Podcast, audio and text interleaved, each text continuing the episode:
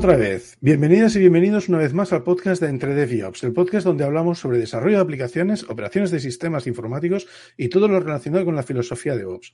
Hoy estamos Edu. Buenas. Javi. Hola, buenas.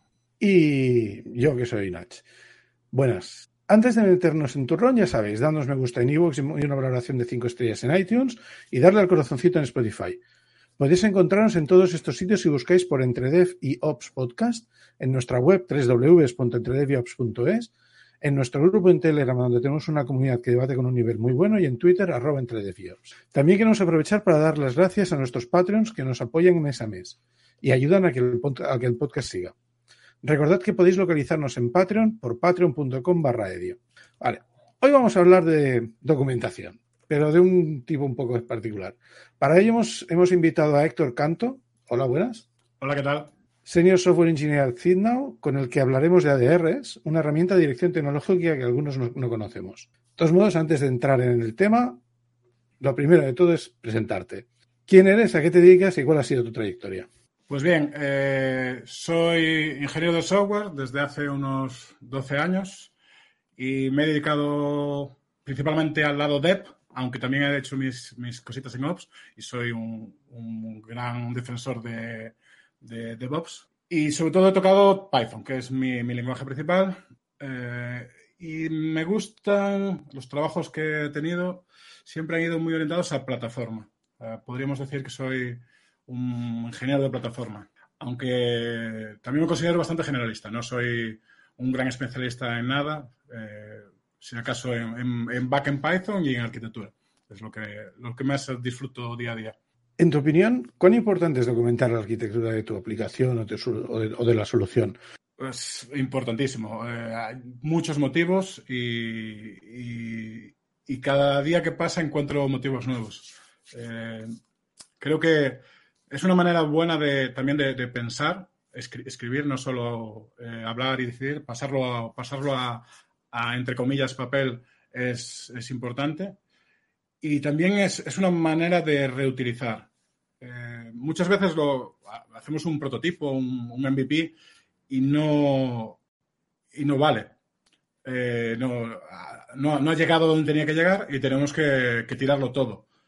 Lo, en esos casos, lo único que se reaprovecha es la documentación. Entonces, es la capa más, más externa de, del software y, debe ser cuidada tal y como, como el software, como el código. Siguiendo un poco con la línea de la, la documentación que todo el mundo ama, yo, yo, siempre digo que cuando haces documentación la gente se queja cuando no se la has leído y cuando no la haces se queja que no la has hecho. Eso es un mal que siempre pasa, ¿no? Cuando está, te quejas, pero no te has leído. Cuando no está, te quejas porque no estaba, ¿vale? Igualmente, eh, ¿cuál es tu opinión o por qué crees que siempre hay mucha resistencia, reticencia o, o, a la gente le cuesta tanto generar documentación? Siempre hablo de la parte técnica, de los ingenieros, ¿no? Desarrolladores o... Eh, en parte, en parte es una, una cuestión de visión. Eh, vemos, los ingenieros de software, creo que a veces vemos, nuestro trabajo es solo eh, implementar y desechamos todo lo demás como nuestro trabajo principal o nuestro trabajo en esencia. Eh, escapamos de las reuniones, aunque haya motivos razonables para hacerlo, y escapamos de la documentación. También, y del testing, diría. Serían los tres, los tres caballos del apocalipsis del ingeniero de software. Y, y no, de, no, deberíamos escapar. Eh, hay, hay, mucho, creo que es parte de tu deber eh, profesional cubrir también esas zonas que te gustan menos y que no consideras tu, tu, tu trabajo primario. Y, y la, o sea, esa es una parte de la visión. La otra también es el coste. Eh, implementar una funcionalidad tiene un coste 100. Eh, hacer el testing tiene otro, le sumas otro 100 documentar otro 100. Entonces, claro, te da la impresión de que conseguir a realizar un, una funcionalidad te cuesta tres veces más si lo haces bien. Eh, lo que no vemos, tenemos mala memoria y no vemos que después el coste de eh, atacar ese proyecto de nuevo sin documentación, sin testing, eh, el coste es muy alto. O sea, estamos, estamos la documentación es, es, es una inversión, ¿no? no, es un gasto. Entonces tenemos que darle la vuelta a, ese, a, esa manera de pensar y así, eh, si, si, si, lo disfrutamos, veremos el, beneficio. A, corto plazo, no necesitamos esperar cinco años. Eh, a seis meses vista ya, ya notas ese qué bien documentado este proyecto, qué poco me ha costado volver a él o qué le, puesto, le ha costado a este compañero eh, coger el relevo. Cuando has mencionado los, los jinetes del apocalipsis, digo, yo pensaba que uno era Edu y el otro era David con su PowerPoint. Veo que no, veo que estaba equivocado. Hay cosas peores que eso. Sin duda. Y con el PowerPoint y yo con que voy, con, con, un pony. Bueno, es igual. Tú con un teclado mecánico orto, orto ¿cómo era esto? Ortolineal, que este, este, este, no lo estás oyendo, lleva switches silenciosos, pero no es el tema de hoy.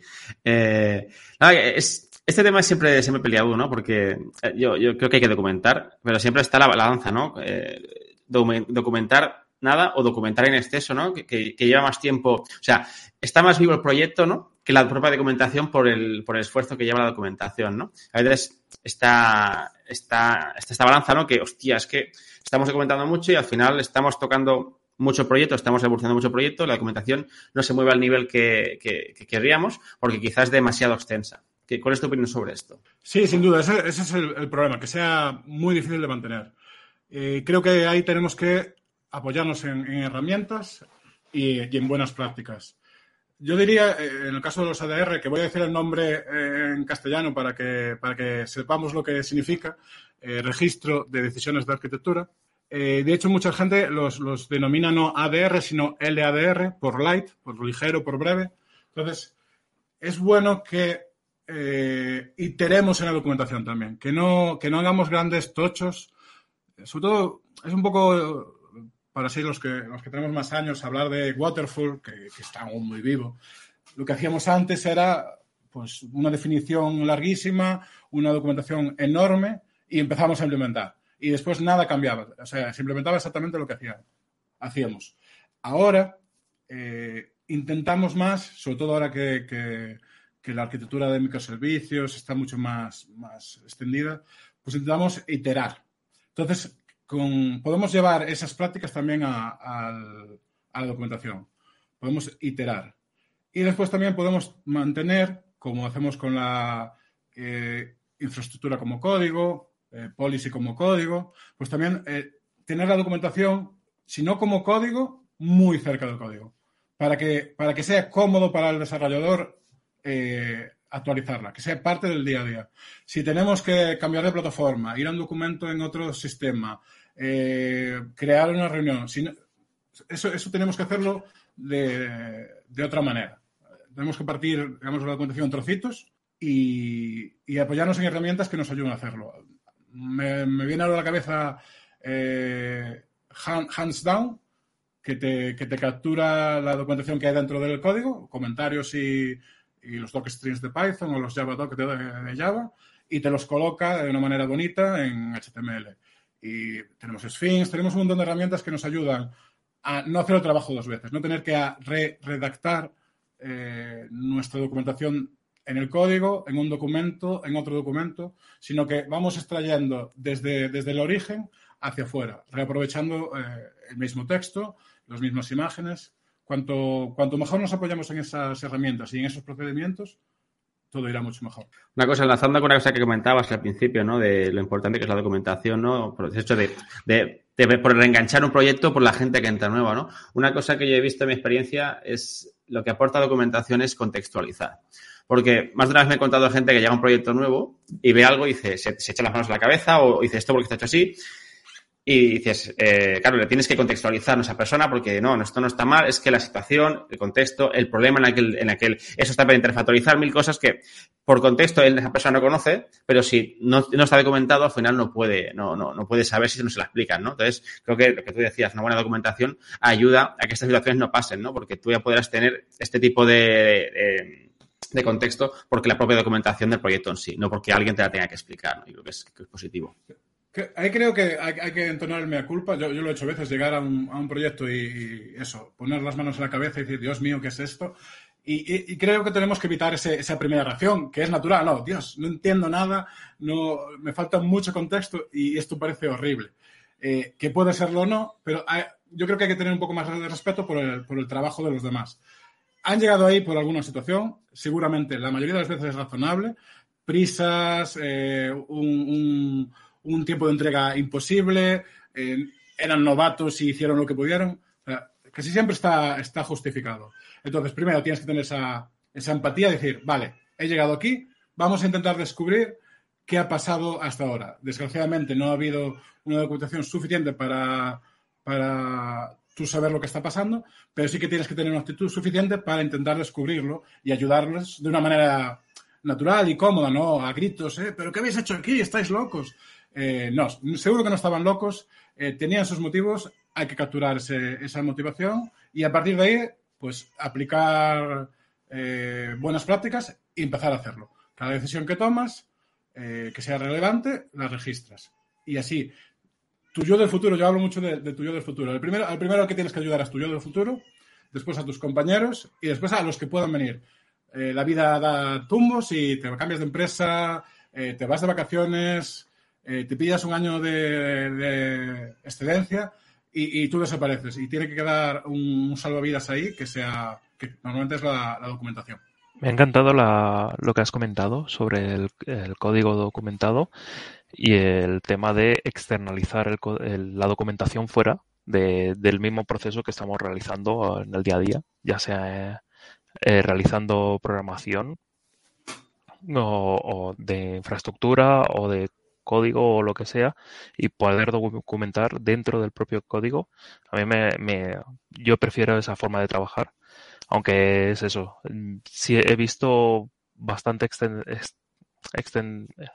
no me saldrá extendido el uso de las wikis. ¿Qué opinas de tener algo tan útil como una wiki, pero en el tema del código? Yo, yo las defiendo. Creo que, que tienen su espacio. No, no, hay que, no tiene que ser nuestra herramienta central pero, pero sí que hay una serie de, cosas que sí que caben, caben en una wiki. Eh, por ejemplo, las, eh, las, metodologías de trabajo, ¿no? ¿Cómo, cómo, cómo abro una, una rama en, Git que, que, tiene que tener? Si veo un problema, ¿qué tengo que hacer? Eh, ¿Qué herramientas uso por defecto? ¿O ¿Qué patrones se recomiendan? ¿Qué frameworks usamos en la empresa y por qué? O sea, una serie de cosas así muy, muy comunes a todos los proyectos, a todo lo que vincula a una, a una compañía, que tiene cabida una wiki. Y ya que estamos usando herramientas automatizando, pues podemos utilizar esas herramientas para reflejar lo que hay en el código en la propia wiki. Pero no hacerlo copy-paste ni, ni, andar reescribiendo todo, todo otra vez. Directamente publicar a la wiki.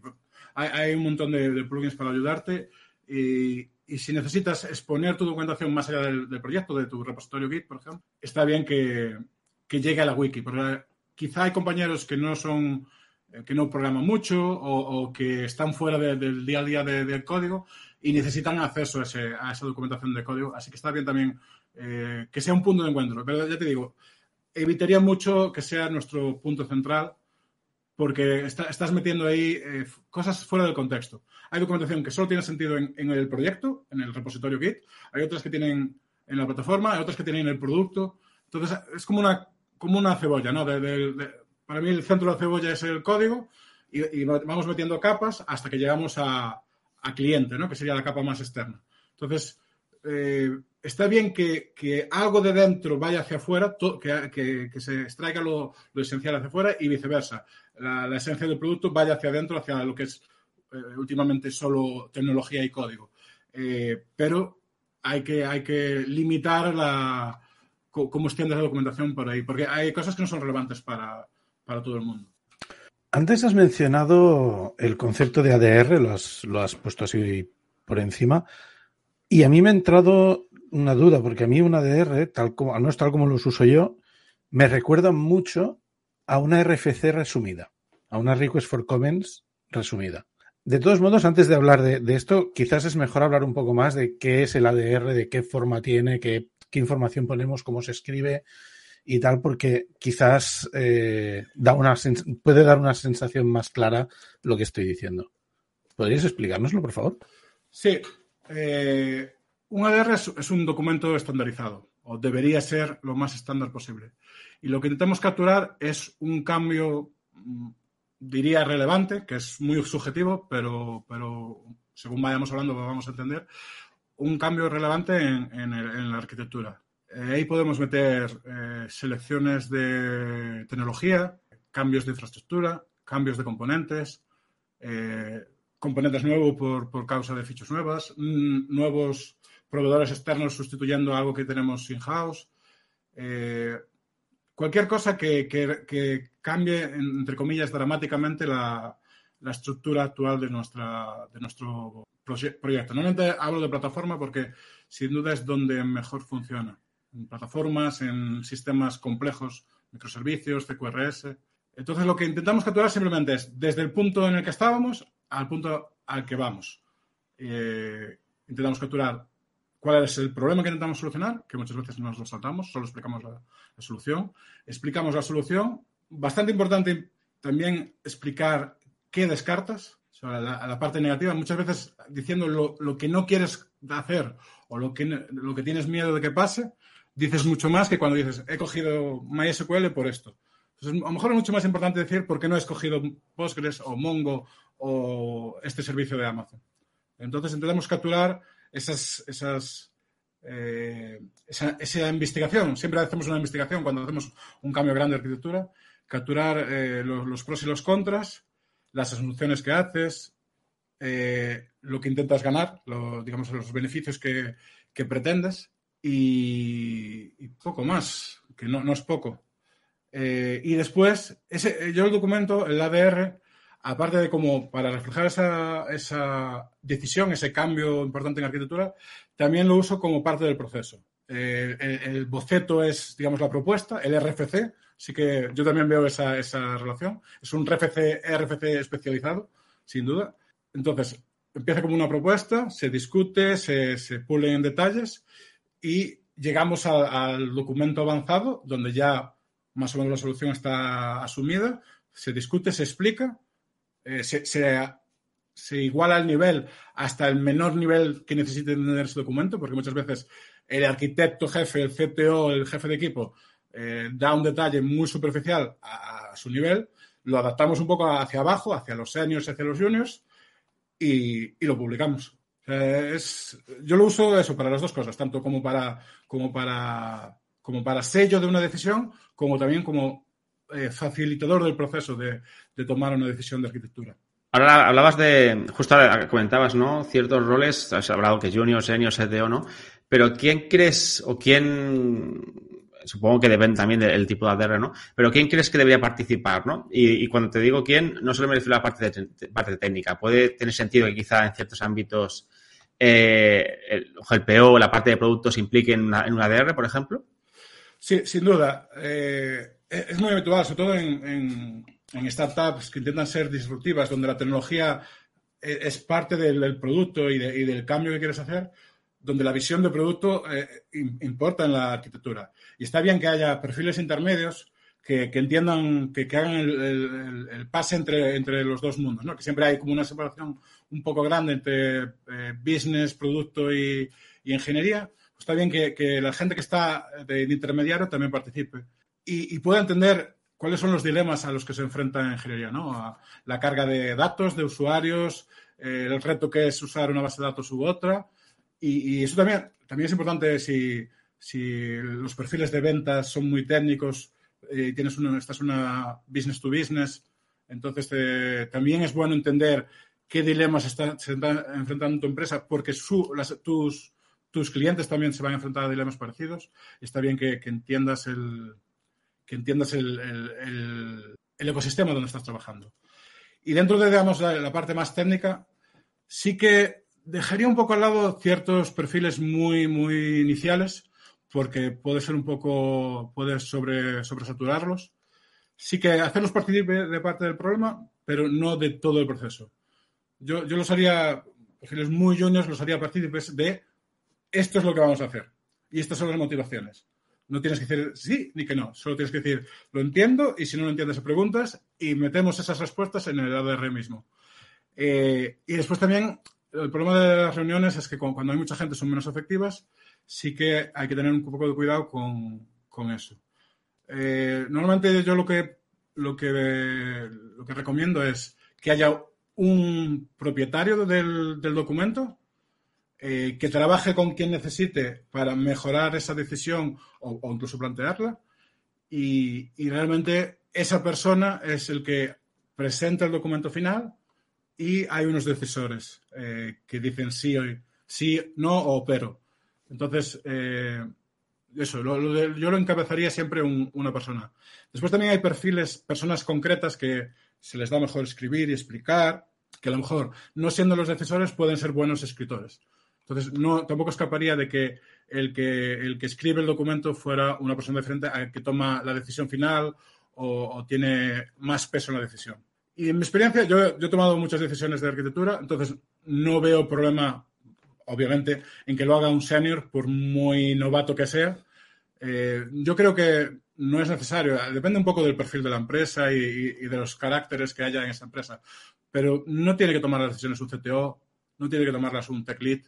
Realmente esos roles muchas veces habilitan, o sea, delegan, eh, ayudan y, realmente una vez pintada una arquitectura general no, no es necesario que, tengan tanto, tanto protagonismo y es bueno para su equipo, para que madure y para que, y para que tome sus propias decisiones. Claro, volviendo a la parte que te decía de producto, creo algo que veo positivo, eh, si se trabaja el documento de una forma que, claro, una persona no técnica pueda llegar a entender, eh, puede servir muchas veces porque te están pidiendo cosas que realmente ven que no que, que, tú ves como, como ingeniero o el equipo técnico ve que es que esto no tiene sentido. O sea, esto puede costar tanto o más que lo que vamos a ganar por el hecho de implementarlo, ¿no? Entonces, supongo que este tipo de documentación, los ADRs, pueden servir como una forma de presentar como algo no es viable o es viable hacerlo de una forma que realmente no cumple el use case maravilloso, fantástico, que en el mundo real no funcionaría porque sería imposible de implementar, ¿no? Creo que es una parte positiva. También de este tipo de, documentación, ¿no?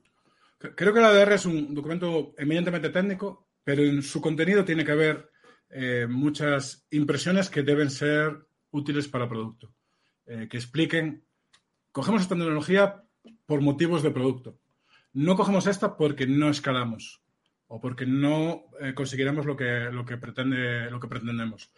Y, esos, esos, motivos los, podemos compartir, los debemos compartir. Escogemos este, este lenguaje porque, porque hay ingenieros para contratar, porque, hay, hay, porque está de moda, porque es famoso, porque es súper común y no vamos a coger esa tecnología que parece muy buena, pero nos da miedo cogerla por la situación de nuestro ecosistema, de nuestro mercado, de, de nuestra ciudad o país.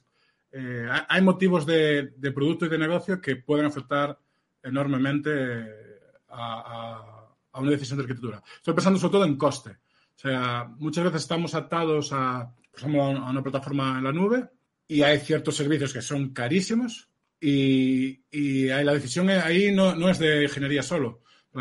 si lo hacemos con esto nos vale tanto y si lo hacemos en casa tardamos tanto más, lo tenemos que mantener nosotros y nos cuesta tanto menos. ¿Qué hacemos? ¿Nos arriesgamos a, a llegar tarde al mercado o no? ¿Cuán, importante es esta, este cambio en el producto para, hacerlo con una tecnología cara o con otra? Entonces, eh, y, yo no, escaparía de, presiones de este tipo, digamos, eh, económicas o, incluso de, confianza. Yo confío en esta tecnología, no sé si es la, más adecuada, pero es la que mejor conoce la empresa. Vamos a utilizar este framework y no este por estos motivos. Y el hecho de que esté reflejado ya no solo nos sirve para, asumirlos, sino también para replantearlos. La situación de la compañía hoy es A, el año que viene nos va muy bien y nos podemos gastar más dinero en ingenieros, en plataforma, en producto, en, servicios externos. Entonces, este servicio que, que, lo estamos manteniendo, pero que se nos está haciendo un infierno, lo sustituimos porque podemos hace un año lo queríamos hacer así, pero consideramos que el coste o el coste en tiempo, el coste en dinero era demasiado, eh, esa decisión no tiene, no, no, tiene por qué ser la misma eh, un año o dos después. Entonces, también nos sirve para saber de dónde ha venido la decisión y, no tener miedo a cambiarla. O sea, la motivación de la decisión era coste, ahora ese problema no existe, tomamos una decisión, mismas circunstancias, eh, decisión diferente. Entonces, para poder definir un buen ADR, ¿cómo hay que escribirlo? ¿Existe algún, algún tipo de buenas prácticas o algo similar? Yo empezaría eh, leer algunos artículos. Hay, hay muchos artículos buenos por ahí. Yo recomendaría el de Niger, que quizás es el fundacional, desde 2011.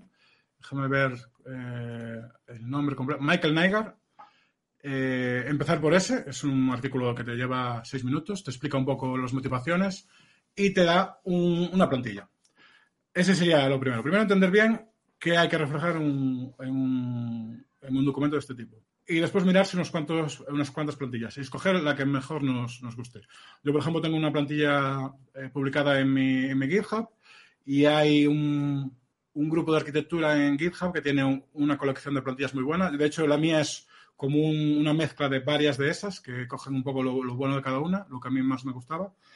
Eh, y con esas plantillas, la, mía, por ejemplo, tiene muchas indicaciones de aquí está bien que hagas esto. Eh, eh, pongo un link a un diagrama. pongo un link a los tickets. Hay muchas indicaciones que te, que te ayudarán a seguirlo. Y, el, y, el, template te guía. ¿no? Planteas el problema, planteas las soluciones, dices por qué las escoges y rellenas con cierto detalle. Recomendaría mucho no pasarse de detalle.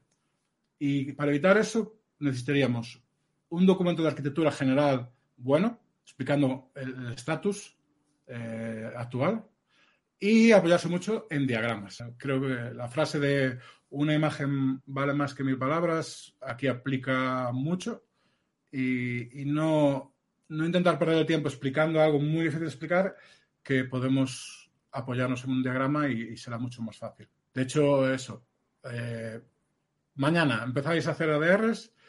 Eh, lo primero que vais a tener que hacer es describir vuestra arquitectura, porque quizá no está bien descrita, hacer un diagrama eh, y después empezamos con ADRs.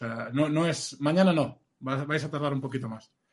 Y de diagramas, también, tanto como el ADR, los diagramas también recomendaría mucho tenerlos en el propio código para que cualquiera pueda eh, mejorarlos, manipularlos, hacer una versión diferente. Yo recomiendo mucho, uso mucho eh, Python Diagrams, que es un proyecto eh, basado en GraphViz, entonces puede exportar a un montón de, formatos. Y si no, también me gusta mucho otra herramienta que se llama Plant2ML, que es diagramas como código también. Ambas son diagramas como código. Y con ellas podemos hacer diagramas muy simples, muy rápido y con iconos eh, bastante bonitos que, que, ayudan mucho a la, a la, visualización.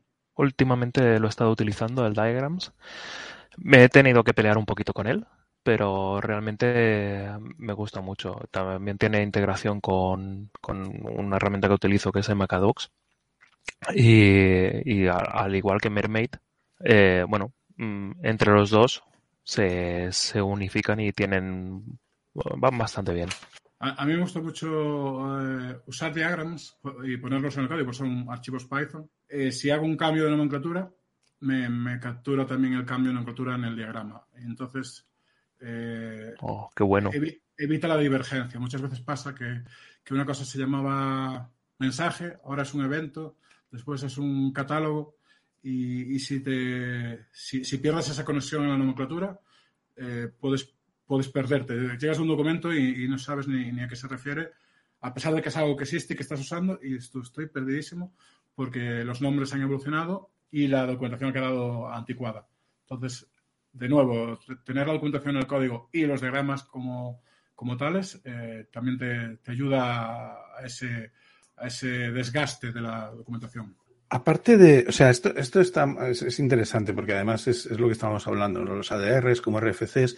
De dos modos, siempre hemos tenido necesidad de diferentes, igual que diferentes diagramas, a, a, al orden de lo que estábamos hablando ahora. También hemos tenido diferente necesidad de diferentes tipos de documentos para conformar el complejo de todo el conjunto de la, de la documentación. Además, tú antes, hace bastante rato, mencionabas el hecho de que hay diferentes niveles, como las capas de la cebolla que mencionabas, diferentes niveles de, de que hay que documentar, o sea, diferentes contenidos que hay que documentar a diferentes niveles. ¿Qué otros documentos se pueden tener en cuenta? Y, si, si no es mucho, ¿cuánto, ¿cómo ves tú el, la gestión de esos documentos? Creo que, creo que hay que dedicarle tiempo. Eh, yo incluso he recomendado a empresas tener gente dedicada solo y exclusivamente a documentación. Es algo que no, que no lo he visto nunca. Eh, he estado en empresas relativamente pequeñas, de como mucho 200 personas, y, y el, el, gasto que hace eh, pulir la documentación es tan grande que, estás eh, perdiendo un montón de dinero en, especialistas en una cosa, haciendo especialistas de otra cosa, que es documentación. Eh, la clave para mí es el hiperlink. eh, no, no pasarse, los ADR son ligeros, es un cambio único. El ADR no debe definir la arquitectura, debe, debe explicar el cambio. Y para ello tiene que haber un documento de arquitectura al uso. Entonces necesitamos primero invertir en eso. Y referenciamos el documento de arquitectura principal o los documentos o lo que sea, o la wiki. Después también la motivación, muchas veces no tienes que explicarla mucho porque hay un ticket, hay una épica. Entonces eh, hacemos un link a la épica y a, los tickets eh, incluidos. Tanto, además es un, los ADR son, son como una secuencia de documentos. Uno refiere al siguiente, entonces, si, hoy no tenemos unos tickets que refieran a ese cambio, lo estamos hablando eh, de palabra y lo estamos reflejando ahora en, este primer documento que es el ADR, lo podemos eh, actualizar o, ponerle un anexo que defina, hemos acabado la implementación de lo que habíamos hecho al principio, dicho al principio, entonces hacemos los links a la implementación. Y a partir del ADR saltamos al detalle. Intentamos que sea relativamente superficial. Y, yo, yo, defiendo una visión muy, muy amplia de documentación. Para mí, el código es documentación, los tests son documentación, los tickets son documentación, los manuales de usuario son documentación. Y la manera de, esa marabunta de documentos, porque eh, la cantidad de, texto que eso es, es incontrolable para una persona, es eh, linkarlos, eh, enlaces de, unos a otros. Y concretamente los ADRs evitaría reflejar decisiones muy a bajo nivel. Mm, creo que lo más bajo sería algunos patrones de diseño relativamente macro, pero no me metería a, cuestiones, eh, detalles de, funciones, de clases, de microdiseño. Que yo intento diferenciar un poco entre macro y microdiseño. Eh, esto debe quedarse en el macro, tanto Podemos meternos en un componente y explicar algo del componente a nivel de arquitectura, pero en general lo que tenemos que reflejar es cómo, cómo se comportan esos componentes entre sí. Sean componentes reales, microservicios o no tan micro, siendo componentes ficticios que están dentro de un servicio o un monolito. Eh, pero es bueno eh, utilizar la nomenclatura porque te, ayuda a pensar eh, en funcionalidad. Componentes. Vamos a hablar de arquitectura y de componentes. Y no caer en eso, en, explicar hasta la más mínima decisión de uso este, este patrón de inyección de dependencias. No, no, no, eso es microdiseño, no, no te pases. Quizá en un documento de arquitectura sí que está bien plantearlo. Vamos a utilizar estos patrones, estas, estas herramientas Solid o, o, o KISS o no, no, no, hacerlo complejo o vamos a hacer un CQRS. Está bien explicarlos al principio, pero una vez que eso ya está explicado, tu, ADR no debe volver a explicar lo mismo. Refieres el documento original, la wiki donde explicas la metodología de desarrollo o de testing y te centras única y exclusivamente en la decisión, la motivación y, las esperanzas que tienes sobre esa decisión. Sobre, me he venido a dar una. Hemos hablado de, de, quién participa, ¿no? Un poco, qué herramientas y tal. Pero ahora me viene una duda a la cabeza, ¿no? Porque hablabas antes de las reuniones, los debates, ¿no? Claro, esto tampoco son decisiones que tomes de un día para otro, ¿no? Son decisiones muchas veces complejas, ¿no? Que, hay que eh, tener muchos inputs, debatir, ¿no? Y tomar una decisión al final, pues lo que decías, ¿no? Que con muchas variables, ¿no? Que puede ser la escalabilidad, el coste, ¿no? El, time to market, ¿no? Mil cosas, ¿no? Eh, y ahora que estamos sobre todo en un mundo que está empezando a ser mucho más remoto, ¿no? De lo que era. Eh, claro, eh, ¿cuál es, la, ¿cuál es el proceso ideal que tú verías, no? O sea, hacer reuniones, trabajar en un documento de forma síncrona con una herramienta que permite hacer comentarios, tipo Google Drive o cualquier herramienta que hay en el mercado que lo pueda hacer, ¿no? ¿Cómo, sería tu, tu forma ideal, ¿no? De hacer, de hacer un proceso de ADRs eh, eficaz, ¿no? Eficaz y ligero de alguna forma, ¿no? Casi iría, iría a la base, que es eh, cómo hacer una reunión medianamente bien, que no es algo que pase tanto. Eh, las reuniones tienen que tener un objetivo más o menos claro y debería salir de esa reunión con unas cuantas frases a modo de conclusión de hoy hemos hablado de esto y vamos a tirar por aquí. Dos líneas, o sea, no, es una acta de, una comunidad de vecinos, es, simplemente eh, hemos hablado de, bases de datos, vemos este problema. siguiente reunión. Vale, hemos eh, investigado sobre este tema, vemos estos problemas con estas tecnologías concretas, creo que vamos a tirar por ahí. Eh, eh, hay que es llevar un poco de, sacarle la, esencia, lo, bueno que sacas de cada reunión, O sea, además te, te, vas con una sensación buenísima. Hemos sacado esto, hemos estado una hora aquí peleándonos y hemos sacado esto, esta chicha. Eh, ese sería la, la, el primer punto. Hacer reuniones un poco efectivas. Y ahí, esto es para, otra, para otro podcast, yo creo. Eh, respecto a los ADRs en concreto, eh, yo, o sea, lo primero es, crear la, estructura, copiar la plantilla. Yo uso Cookie Cutter, lo tengo, eh, mi, mi, plantilla de ADR es un Cookie Cutter, entonces te, te hace unas preguntas de número, eh, el título, quién lo escribe, quién lo va a decidir. Empiezas con, con eso, con una plantilla de, de Cookie Cutter o de cualquier otra tecnología de plantillas, lo generas y lo pones en un sitio donde sea eh, comentable. A mí me gustó mucho poder tener discusiones habladas y discusiones escritas, porque necesitas leer la, la, lo que te están contando, te lo dicen una vez y no, las, no lo acabas de, de, entender completamente. Y está muy bien poder leerlo dos o tres veces, sobre todo gente que trabajamos en inglés a diario, que no es nuestra primera lengua, eh, pues aún más importante, ¿no? Eh, trabajando en remoto vamos a trabajar no, no, necesariamente en empresas españolas, entonces se hace aún más importante para escribirlo. Y sobre esa tecnología que puedas eh, crear conjuntamente. Por defecto yo uso Google Drive, Google Docs, puedes hacer ediciones, se guardan los, los cambios, comentarios, puedes generar tareas. Y si no, eh, también funciona muy bien una, una merge request. Ah, el, el, al final, eh, tu ADR es, es un, un, texto que está en un repositorio, haces una merge request, y, y, ahí se pueden poner comentarios y cada, cada comentario es un, una pequeña discusión. En el momento que no funcione eso, volvemos al, al hablado, volvemos a la videoconferencia y, y lo, lo, solventamos eh, cara a cara, que, que, muchas veces es mucho más sano, ¿no? A veces eh, en, en, lo escrito se, también se pierden detalles, se pierden impresiones, exageraciones y tal, pues también es bueno no, no hacer ni, un, ni solo uno ni solo el otro, hacer un buen complemento entre reuniones y, y, discusiones escritas. Y otra herramienta que a mí me gusta mucho es el GitHub Discussions, que, que lleva, yo hace un año que lo he visto, eh, y no es, no es tan potente como Merge Request, pero a veces es, es un, buen, un buen sitio para, para empezar. Eh, además, eh, da una visibilidad, una Request muchas veces está restringida a, a un equipo. En cambio, el GitHub Discussions sí que da una visibilidad más abierta y otros equipos que tengan preocupaciones diferentes también pueden seguir la, la discusión. Es una, una, manera de transparencia también interesante. ¿Y uh, tendrías alguna referencia que puedas compartir, aparte de la de Michael eh, Nigart, que has comentado antes, para poder continuar con el tema?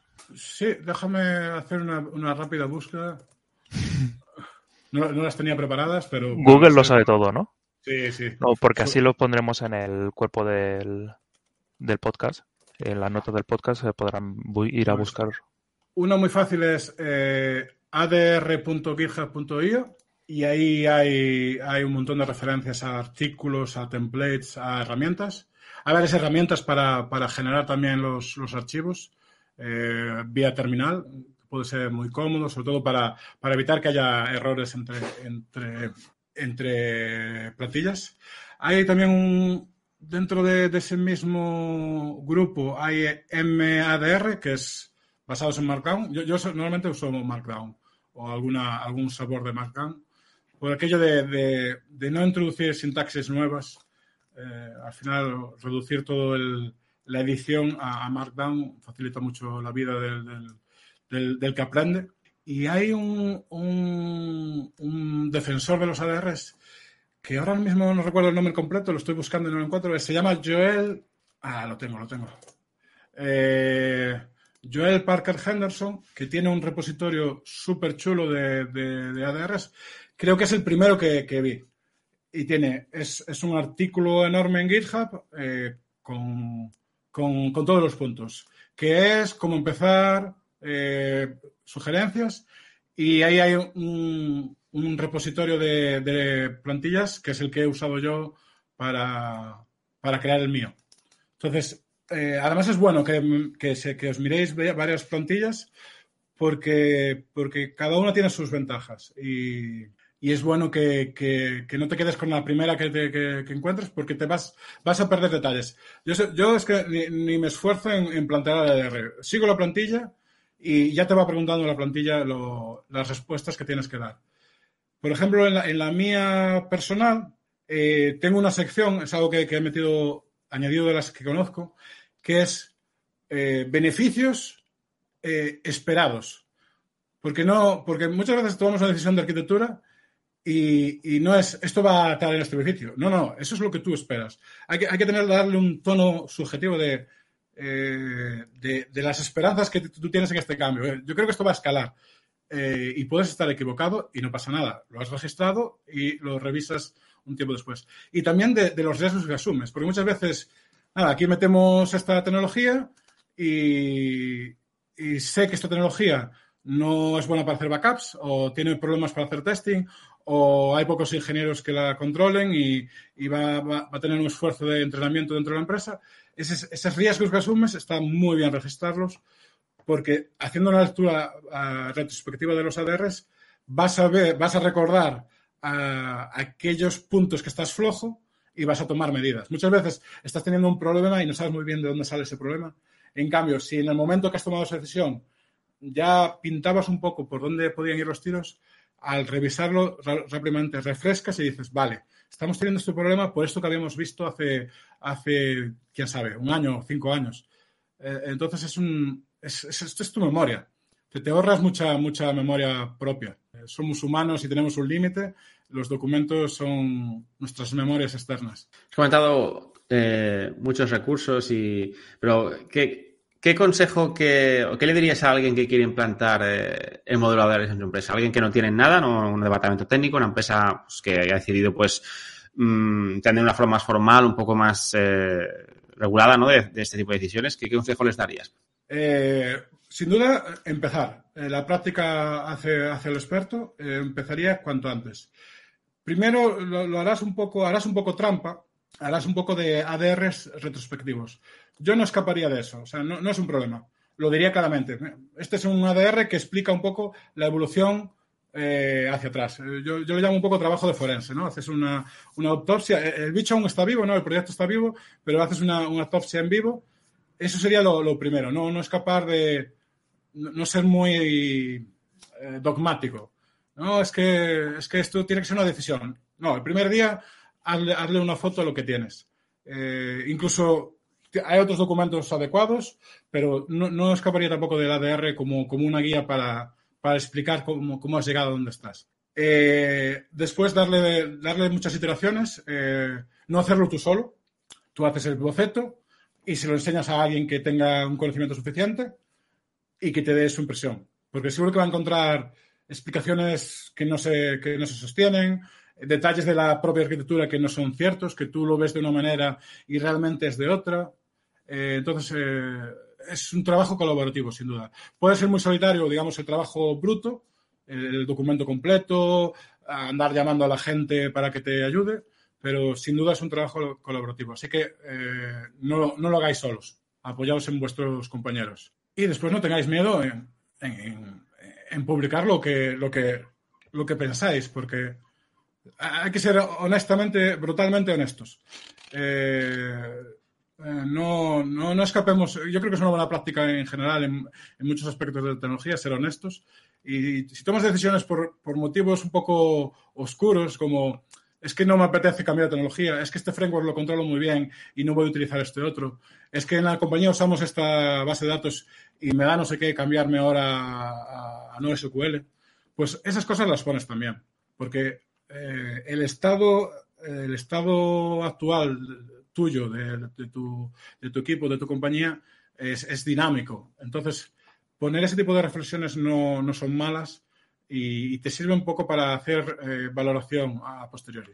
Entonces, eh, colaboración, honestidad, práctica serían puntos importantes de, apoyo.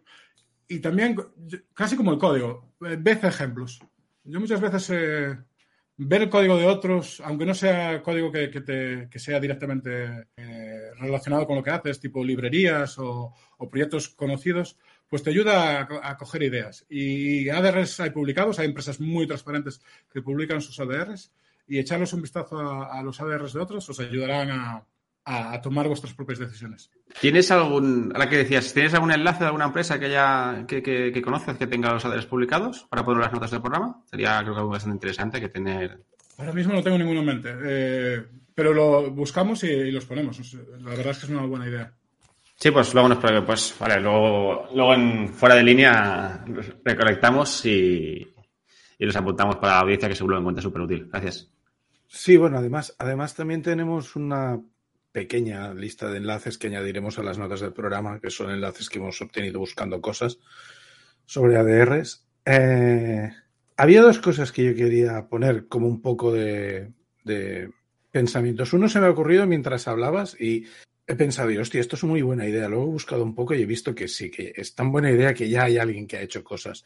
Nosotros, por ejemplo, usamos ADRs, las tenemos en un repositorio y vamos poniendo ahí las ADRs y, y empe empezamos a hacer eso, pero tenemos un montón de documentación en otros entornos. Principalmente, ahora mismo, principalmente todo, está todo en Confluence. Pero a mí no me gusta Confluence.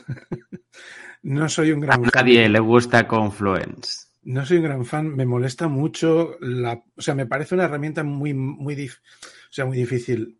No me gusta no poder, o sea, por ejemplo, comparado con Google Docs, que tampoco es una gran herramienta de documentación, me gusta poder colaborar más. El nivel de colaboración de Google Docs me gusta mucho más que el de Confluence. Esto es una de las cosas que menos me gusta.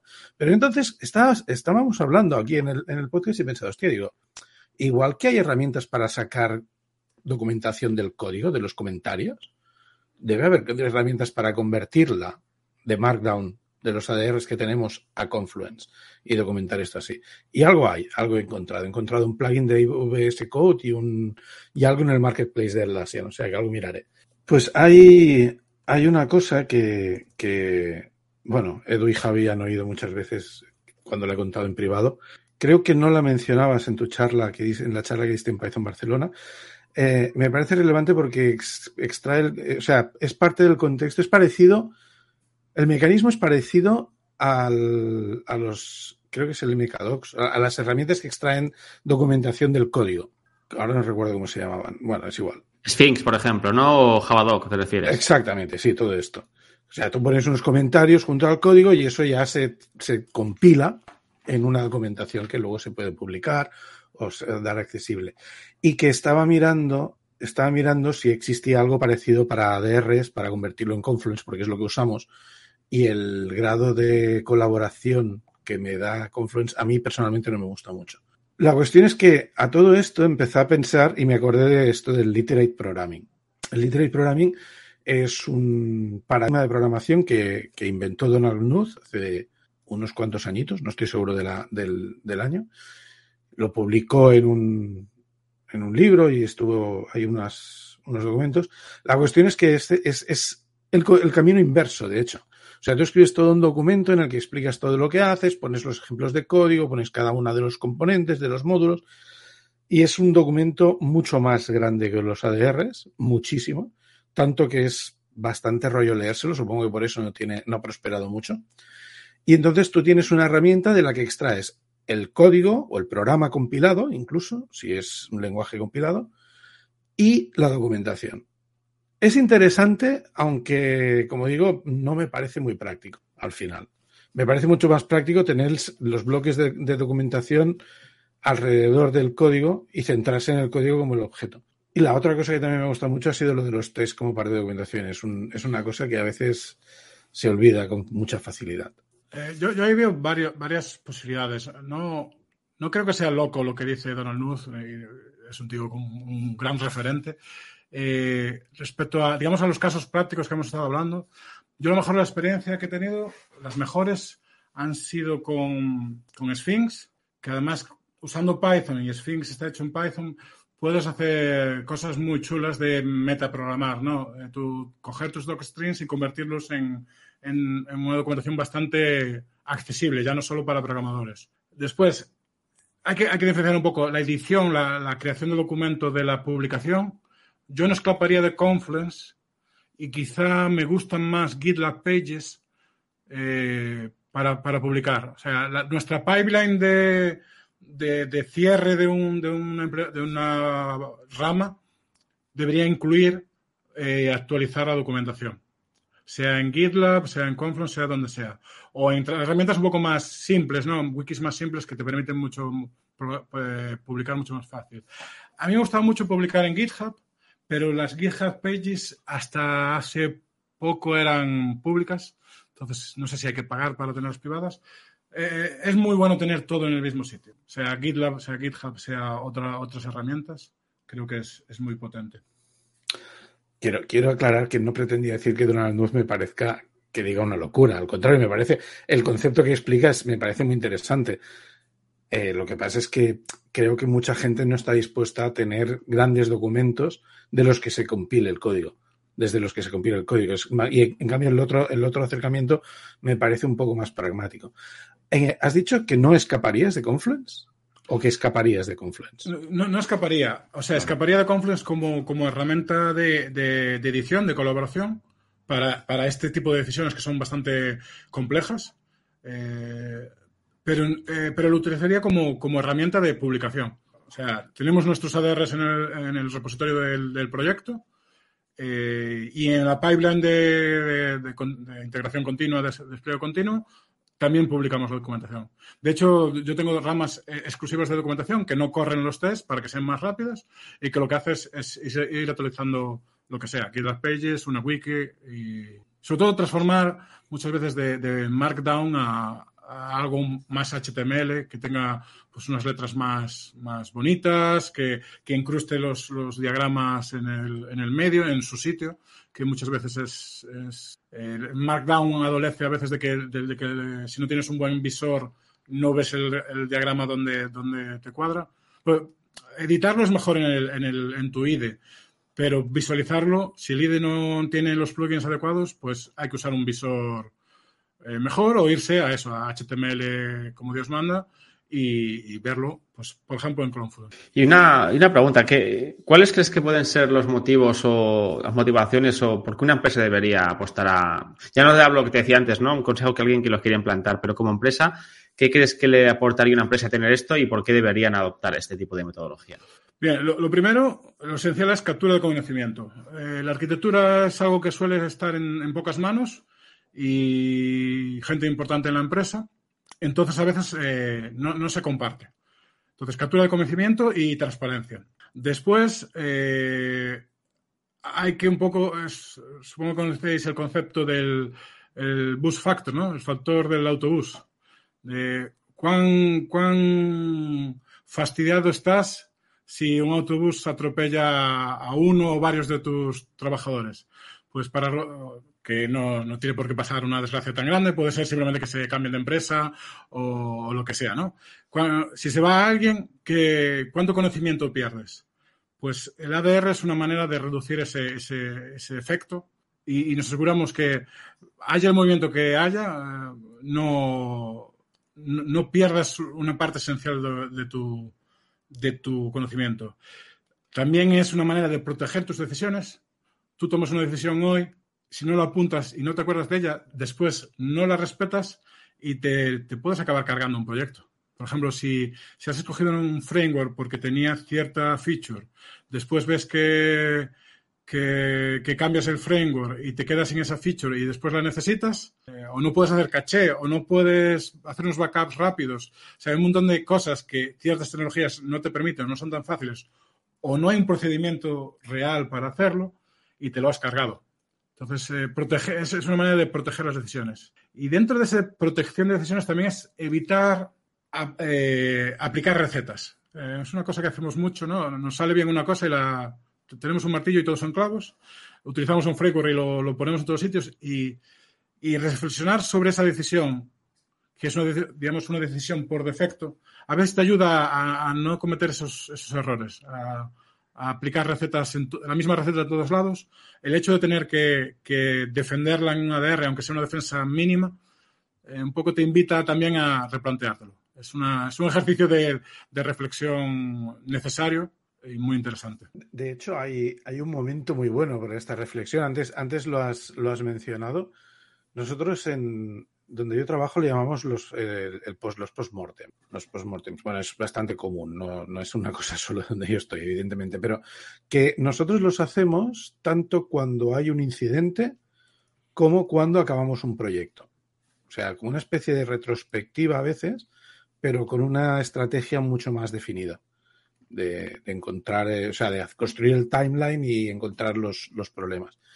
Y estoy pensando que nunca ha pasado, creo, creo que nunca ha pasado, pero el, el resultado de un postmortem podría muy bien ser un ADR, en algunos casos. Sin duda, no lo acabo de ver. Veo usar el ADR en el postmortem. Hemos, hemos hecho un planteamiento al principio, ha salido bien o mal, y, y el, el, ADR es nuestra referencia. Sí, no, no, veo, no, veo, no veo por qué no hacer un ADR de. Al final hemos hecho estos pequeños cambios porque hemos visto esto. Sí que es, es un, sí, un ADR de continuación de, de base. Me, me, he inspirado mucho en cuanto has hablado de hacer los ADRs a posteriori, en vez de hacerlos previamente. Yo, los hago, yo los de... utiliza, utilizaría el boceto como parte del proceso, eh, cerraría cuando, cuando está claro o, o, incluso cuando estoy acabando de implementar y sí que haría uno como, como un anexo a, hemos hecho todo este proceso y, y, hemos visto, esto sí que hemos acertado, esperábamos esto, lo tenemos, esperábamos esto y no lo tenemos, pero lo asumimos, sí que, sí, sí que lo veo. Y aún diría más, eh, soy muy fan de los postmortem, eh, me parece una herramienta increíble. Yo lo haría también, muchas veces los postmortem se hacen cuando algo sale mal. Yo lo haría también cuando, cuando algo sale bien, porque tan importante es corregir los errores como asentar los aciertos. Si has hecho un proceso bien, has hecho una migración buena, un, cambio de arquitectura bueno, y, crees que los motivos son A, B y C, es muy importante que eso quede registrado y, después tener un, una serie de, casos de éxito internos que puedas a, repetir. Está saliendo mal este, este proyecto. ¿Qué hemos hecho diferente frente al otro proyecto que ha salido bien? Hacemos una comparación y decimos, ah, nos falta esto. O esto que habíamos hecho aquí no nos funciona. Tenemos que buscar una, una metodología nueva. Esto va muy en línea con, con Agile, ¿no? con la mejora continua. Eh, creo que creo que se incrusta muy bien en la, en la, en la mentalidad Agile el hecho de, de hacer ADRs, de hacer eh, valoraciones y postmortem. Bueno, pues yo creo que podemos dar por cerrada la entrevista. Muchas gracias, Héctor, por participar en el podcast, por compartirnos tus experiencias, tu conocimiento. Eh, una última pregunta que tenemos que hacerte es, en caso de que algún oyente quiera, quisiera contactar contigo o hacerte preguntas, ¿estás disponible? Y, si lo estás, ¿cómo, ¿cómo puede contactar contigo? Sí, ha, sido un placer. La verdad es que soy muy fan de, del podcast y, ahora ser un, miembro más de, la historia de, este veterano podcast es, un placer. Y sí, me gusta mucho, me gusta mucho compartir conocimiento, para tanto aprender como, enseñar. Entonces, eh, invito a, cualquier interesado a contactarme. Las plataformas donde más me muevo eh, son LinkedIn y, Twitter. Entonces, mi LinkedIn es Héctor Canto, buscadlo. Ahora mismo estoy en SynNow, así que ya salirá el puesto debajo. Y en, y en Twitter soy Héctor Canto barra baja dev, que también me, me encontraréis fácil.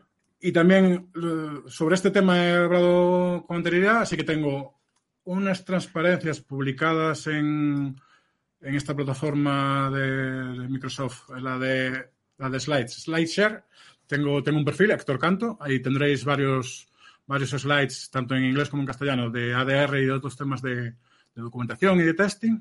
He intervenido en la PyCon ES y en la Python Barcelona, así que en YouTube tiene que haber grabaciones de mis intervenciones, incluida la, de, ADR, la de ADRs que referías tú antes, Ignasi. Y no sé si algo más por ahí.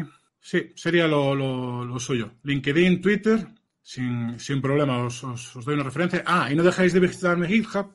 No lo tengo ahí muy, muy, muy muy currado, pero sí que encontraréis eh, alguna, alguna cosita sobre, sobre ADRs en mi template y, también algún repositorio que os pueda interesar, de, de sobre todo de Python, ¿no? de, de, cositas hechas con Python, un poco ejemplificando buenas prácticas, como soy muy fan de, de testing también. Entonces, por ejemplo, si, si queréis iniciaros o avanzar en vuestro testing en Python, también también podréis sacarle provecho a, a, mi cuenta de GitHub. Muy bien, la verdad es que debo decir que que bueno, ha sido un placer tenerte entrevistar de aquí y, y esperamos contar contigo en próximas ocasiones. Eh, bueno, pues hasta la, hasta la próxima, Héctor. Encantado, muchas gracias. Gracias, Héctor. Vale, bueno, pues esperamos que os haya gustado el episodio. Vamos a dejarlo aquí ya por hoy. Eh, Si os, gust- si os gusta nuestro trabajo, corred la voz, dadnos cinco estrellas en iTunes, nos gusta en iVoox y el corazoncito en Spotify. Ya sabéis que podéis encontrarnos en todos estos sitios por Entredev y Ops, en nuestra página web www.entredevyops.es, en Telegram y en la cuenta de Twitter arroba Entredev y Ops, y por favor, dadnos feedback sobre lo que habéis oído hoy. Recordad que si os animáis a ayudarnos, tenemos nuestra cuenta de Patreon en patreon.com barra edio y nuestro link de afiliados de Amazon que hace que un pequeño porcentaje de vuestras compras en Amazon vaya a parar a nosotros sin que veáis ningún incremento de precio. Pues ha llegado el momento de despedirnos. Edu, Hasta la próxima. Javi Hasta luego. Y quien nos habla, Nach. Adiós. Through the centuries, the endless string of memories. Through the progress and the waste. Still the rivers flow, the sun will blow, the seeds will grow, the wind will come and blow it all away. Are just a memory replaced.